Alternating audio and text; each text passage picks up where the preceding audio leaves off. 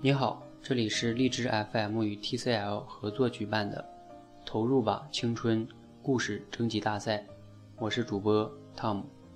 今天想跟大家分享的故事是发生在我2012年自己身上的一段故事。故事的开始要从我毕业后的第一份工作说起。我的第一份工作是一个什么样的工作呢？这份工作呢，是社会上非常多人都非常羡慕的一份工作。因为什么呢？因为它被称为“铁饭碗”，也就是国企。我当时是在一个油田上班。这样一个人人羡慕的工作，而我却干得非常的不开心。为什么呢？因为我就觉得，我二十多岁的人在里边就是过着四五十岁的生活。我能看到我三十岁的生活会怎么样，我也能看到我五十岁的生活会怎么样。我甚至能看到我这辈子大概是一个什么样的生活状态。那个时候，我天天都在思考：难道我的人生？就要在这样的一个工作的生涯中，这样的一段岁月中，就这样慢慢的混下去吗？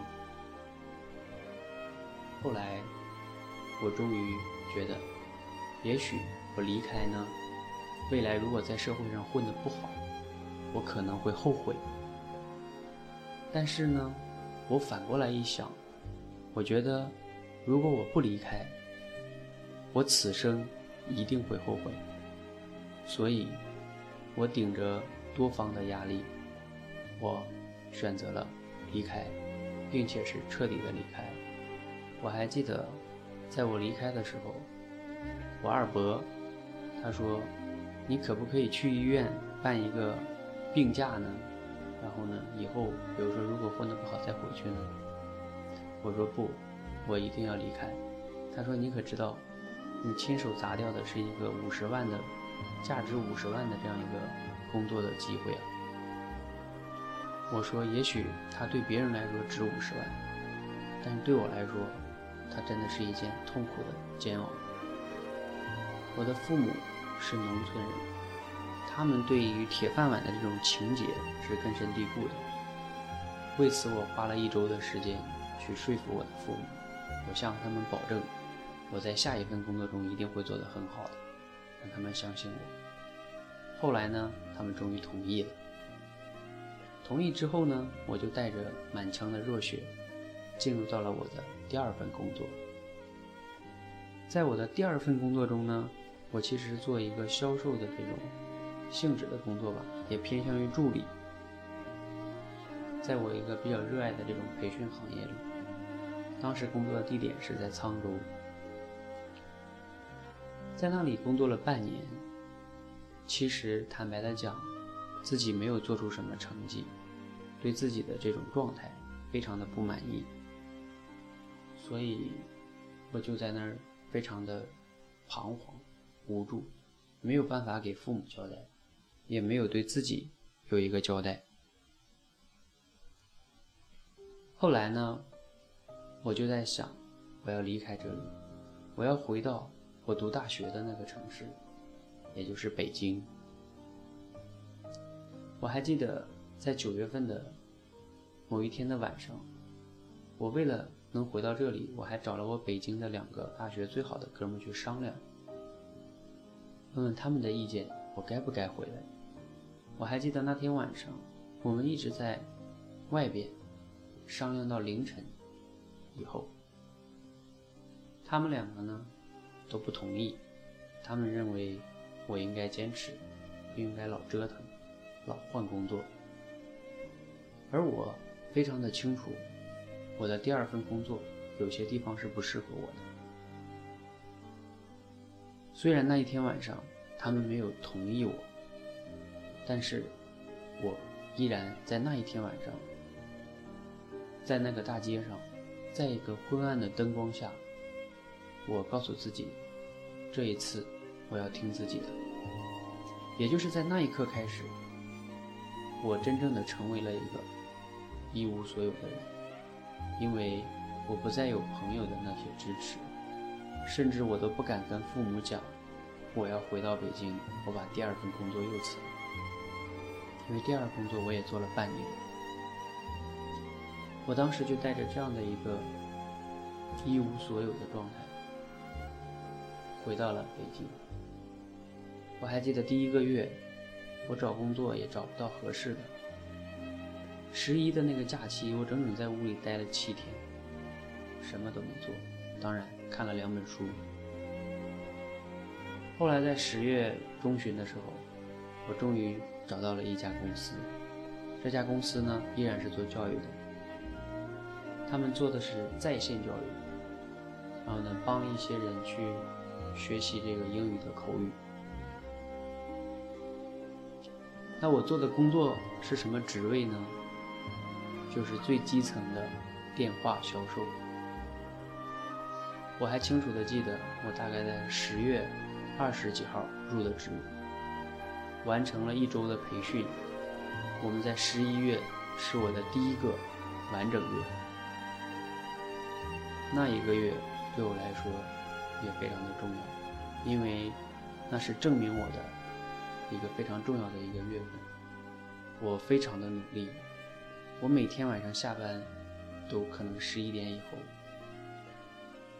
我非常努力的去学习我们的产品，反思自己的话术。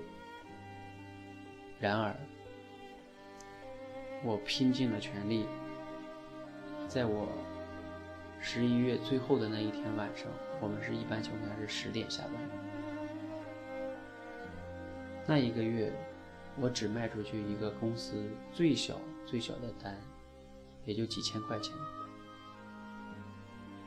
在那一天晚上，我回家的路上，其实我的内心非常的彷徨，非常的无助，因为。我不知道我能不能做好这份工作。如果我再做不好，我接下来该怎么办呢？因为那就是一二零一二年，那一年我过年回家，我怎么跟父母交代呢？我不知道，而且大部分朋友都不知道我离离职回到北京。所以，在十二月一号，我没有任何的退路。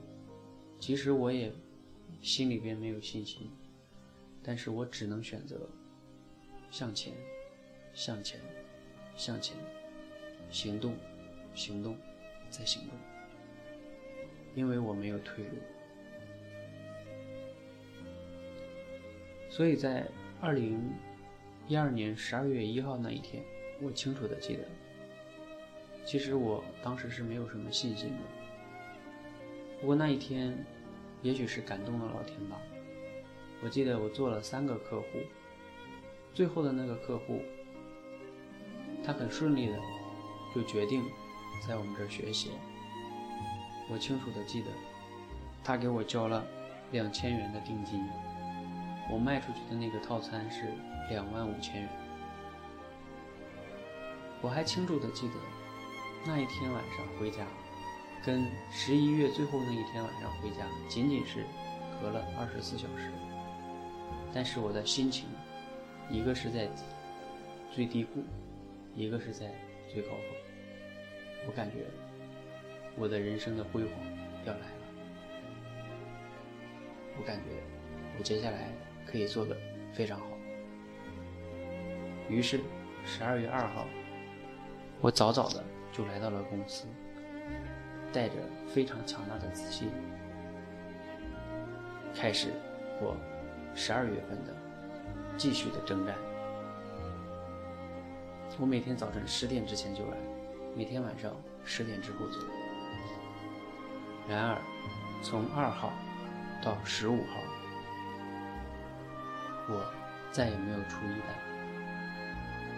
我在十二月一号积累的那一点信心，也已经在后来的那半个月的岁月里，我已经认为那一单只是幸运而已。我又开始怀疑自己，怀疑自己真的适合做销售吗？这样的电话销售，这么大的单，三万多块钱，我当时就想，我给我父母打一个电话，让他们给我打三万块钱，我想他们都不见得打，他们可能都会让我回家，好好说一说我要干什么。所以我想一想都觉得可笑，所以越做我就越没有信心。但是呢，我没有选择，我依然是行动，行动，再行动。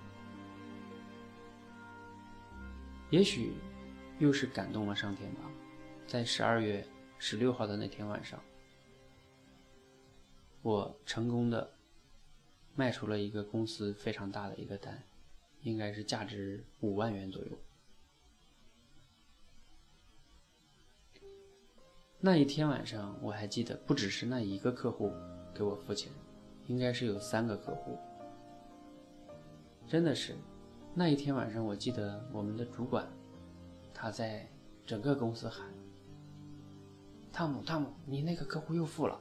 汤姆，汤姆，你今天火爆了。”我记得那一天晚上，我是公司中最耀眼的一个明星。那一晚，是我非常幸福的一晚。从那一晚之后，后半个月就比较顺了。我一鼓作气，在十二月份做到了我们北京分公司的第一名，在全国新人中应该也是前几名吧。我感觉自己获得了成功，获得了进步。我感觉自己证明了自己。没有白白的付出，我十二月份每天都是上班，几乎我记忆中没有完整的休过一天，只是偶尔实在是太累了，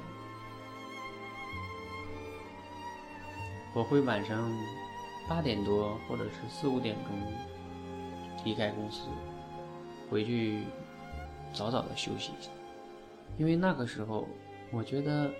能晚上七八点钟在家里躺在床上看一个电影，对我来说真的是太奢侈。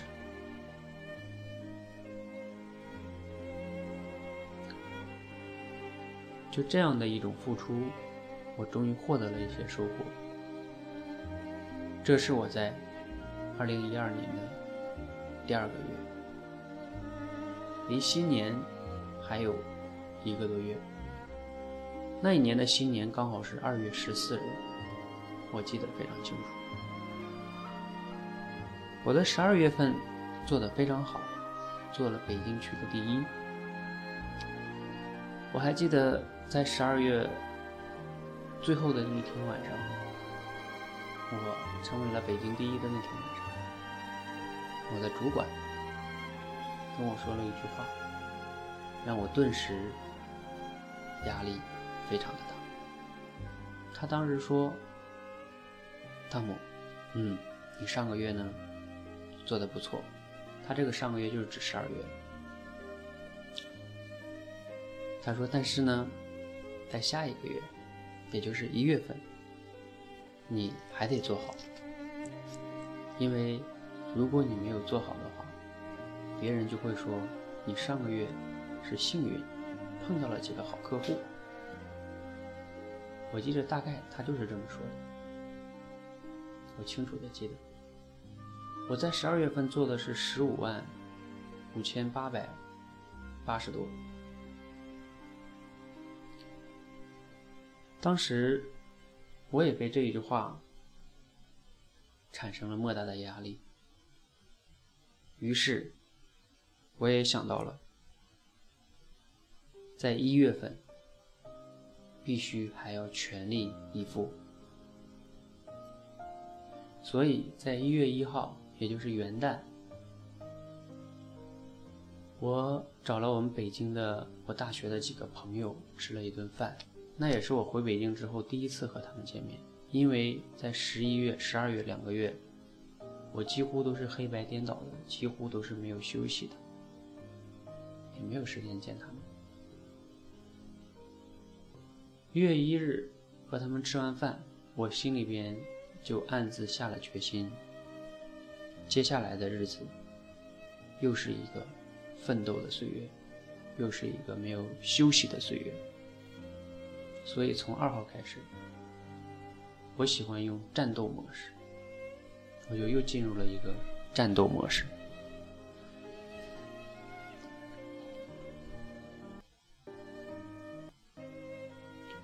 那一个一月，我记依然非常记得非常清楚。我几乎又是一天没有休息，而且一直做到二月六号到七号左右。因为那一个月，我们把二月十五号之前划到一月份里边去计算业绩。我记得我买的票是二月八号回家。我记得我做到了二月七号的晚上。业绩依然就是大概八万块钱左右，肯定是超不过上一个月了。也许是过年的原因，业绩不好做；也许是自己太着急了，所以业绩做得很艰难。我依然记得最后的那一单，在最后一天晚上，我跟之前的那个客户。我还记得他的姓名，姓陈，是新疆的一个大姐，她自己在新疆是做这个食品生意的，然后就是生产一些食品，然后加工，然后出口。她有一些外国的客户会来到厂子里考察，然后她呢答应我在第二天会再给我补交两万多块钱，然后升级成我们另外一个套餐。我还记得那一天晚上，我躺在床上，很久很久睡不着，因为我很清楚，在销售的世界里，一个晚上会发生很多的事情，就像那句话说的“夜长梦多”。我就在想，如果他明天不付了，我该怎么办？我该怎么说？我也不知道，我想到了几点，迷迷糊糊的就睡着了。第二天早晨八点多我就醒了，收拾收拾，我记得九点多我就到了公司。到了公司，我坐在电话前，等待着他的消息，因为他在上一天晚上说第二天他去上午去银行打款。我记着我在那里纠结了快要到一个小时，我就在想我要不要给他打电话。要不要催他？要不要问他？问了会不会不好？问了会不会他把他问的烦了？问的不学了？后来我想了一下，问是一定要问的。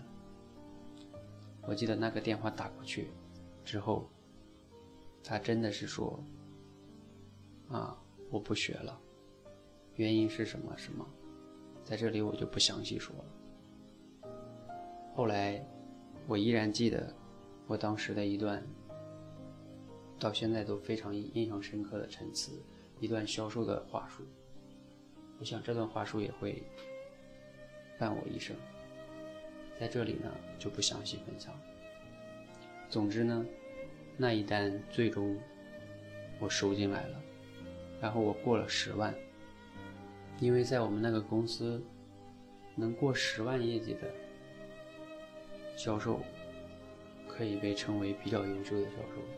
而且我连续两个月都能过十万的话，在新人里边，就算非常优秀。起码我证明我上个月不仅仅是幸运。收完那一单，我可以安然的回家。我还记得那一段岁月。是我人生中到现在回忆起来最难忘、最深刻、最有价值的一段岁月。我在那段岁月里边，每天晚上非常孤独无助的时候，我总会去听汪峰的歌，或者是许巍的歌。我把他们的歌听了一遍又一遍，他们的歌总会给我带来很多的力量。我在那段岁月里边还看过一句让我印象非常深的话，我还记得那段话大概是这样说的：每一个优秀的人，都有一段沉默的时光。那一段时光，是付出很多的努力，忍受孤独和寂寞，不抱怨，不诉苦。日后说起时，连自己都会被感动的日子。每当我读起这段话，我都会想起那段时光，那段青春的岁月。所以，在二零一二的那一年，让我明白了到底什么是青春。青春，它不是因为你的年轻，它才叫青春。很多今天的年轻人依然过着按部就班、安于现状的日子，这不叫青春。青春是敢于拥抱变化，敢于面对挑战，敢于面对未来的不确定性。青春，他不是喊喊口号，说自己有理想、有梦想。青春是用自己的汗水。和行动，去践行自己的梦想，自己想追求的生活。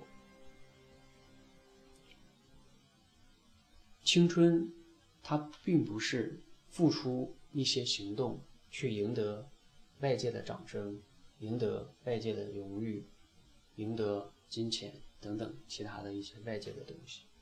青春，它是用自己的。行动遵循自己的内心，去追寻自己真正想要的生活，并且为之付出无数的汗水的那些岁月。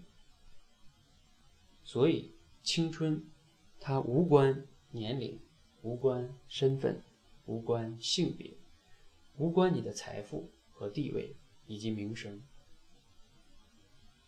只要你是在为自己真正想要的生活。全情的投入，用心的付出，我想，你的生命永远都是青青春的，永远都是充满活力的。今天的节目呢，就给大家分享到这里，今天的故事也分享到这里，希望能给你带来一些启发和帮助。此刻已经是凌晨一点三十三分，因为我这段岁月。此刻这段时光依然在奋斗着，我觉得跟我二零一二年是一样的，因为我依然在为着自己想要的生活在奋斗着，包括此刻我去录制这个节目，也是在奋斗着。所以我觉得我永远是年轻的，我永远还和二零一二年那一年是一样的。节目的最后呢，分享给。大家一首歌，许巍的《完美生活》。我想，每个人只有在自己追求自己想要的生活，践行自己的梦想的路上，你才是真正的感受到青春的魅力，你才会感受到，这才是你想要的完美的生活。希望你喜欢这首歌，谢谢。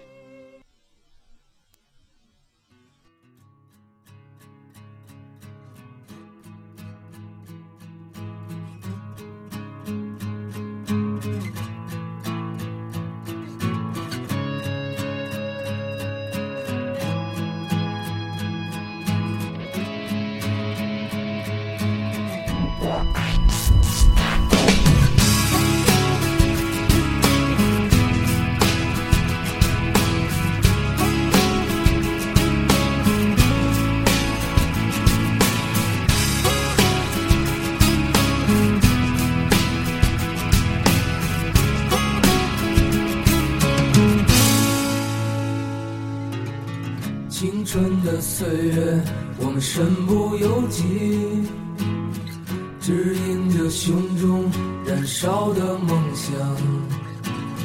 青春的岁月，放浪的生涯，就任这时光奔腾如流水。体会着狂野，体会孤独，体会着欢乐。体会这狂野体会孤独这是我完美生活。是你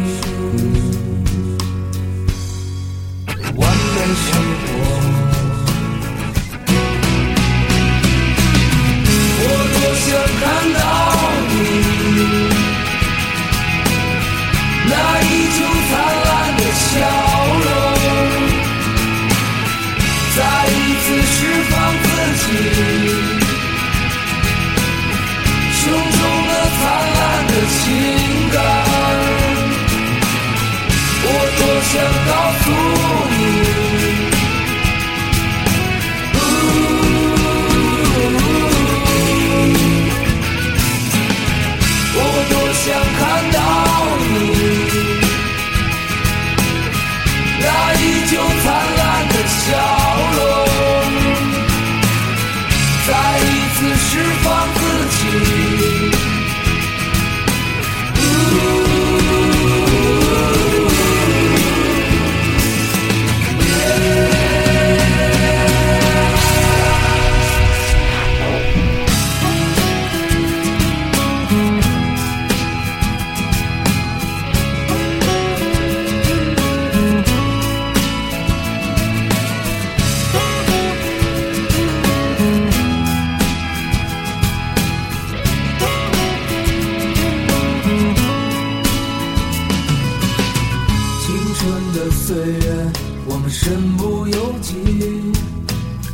指引着胸中燃烧的梦想。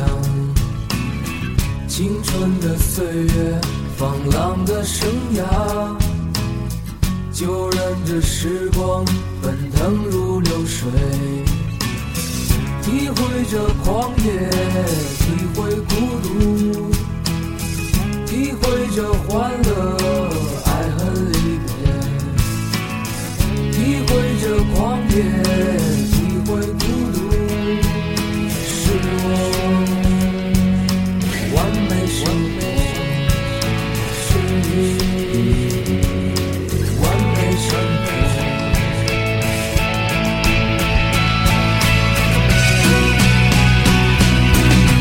我多想看到你，那依旧灿烂的笑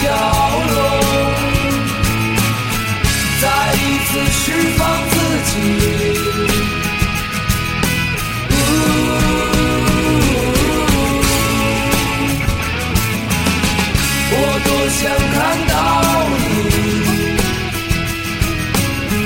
那依旧灿烂的笑容，再一次释放自己。